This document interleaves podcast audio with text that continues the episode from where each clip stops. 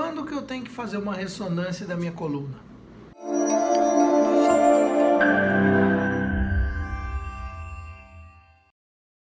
Todo dia no consultório eu me deparo com esse tipo de queixa dos meus pacientes. Doutor, eu preciso fazer uma ressonância para ver se está tudo bem, para ver se eu não tenho nenhum problema mais sério na minha coluna e tudo mais. Na verdade, quando que a gente deve pedir um exame de ressonância? Não é quando o paciente quer fazer. Existem indicações específicas para que a gente realize uh, esse tipo de exame. A ressonância é um exame bastante avançado e bastante bom para detectar certos problemas na coluna. Vamos falar da coluna, né, né, nesse vídeo de hoje. Então, quando que a gente tem que pedir? Quando o médico suspeita de algum problema que pode estar tá, uh, sendo a causa da dor, ou a causa daquela, daquele desconforto, ou a causa da radiculopatia, seja na cervical, seja na lombar, aí está a indicação de pedir uh, esse exame, que é um exame caro, é um exame que demanda tempo, é um exame que muitas vezes você precisa ficar de jejum para fazer, tem que ser agendado.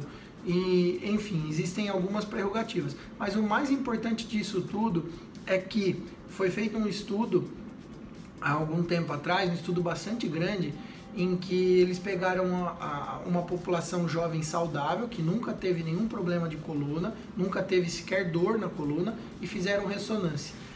Mais ou menos um terço dessas pessoas tinham problemas relacionados ao exame de imagem, ou seja, algumas alterações degenerativas da coluna. E que conclusão que a gente chega?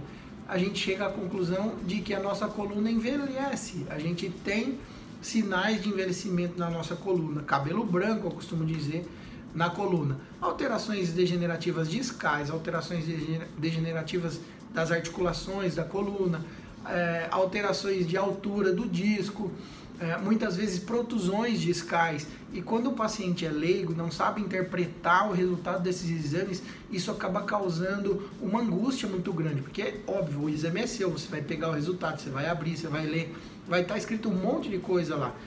O papel do médico é saber identificar se aquilo que está no exame corresponde à tua clínica, corresponde à tua queixa, se aquilo casa. Se isso não casar, o exame da ressonância perde totalmente seu valor naquele momento.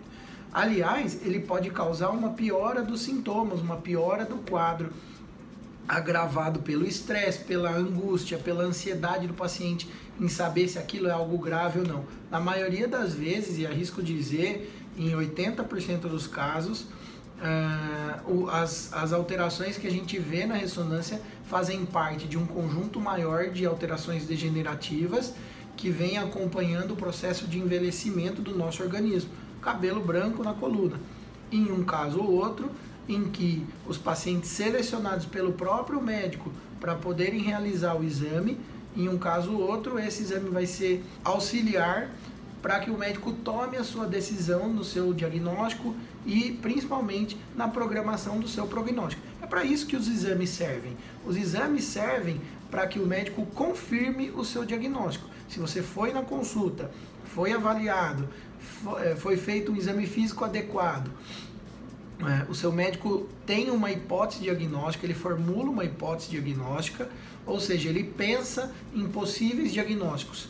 Se há a necessidade de pedir algum exame complementar para tirar essa dúvida, é aí a hora em que ele vai pedir uma tomografia, uma radiografia, exame de sangue, a própria ressonância. Então, espero que essa dica tenha ajudado vocês a ficarem com a cabeça mais tranquila com relação à ressonância. Não é um exame que deve ser pedido a todo momento, a toda hora, para todos os casos. Ele tem indicações precisas e o seu médico é a melhor pessoa para poder te orientar com relação a esse tipo de exame. Obrigado, pessoal. Até a próxima.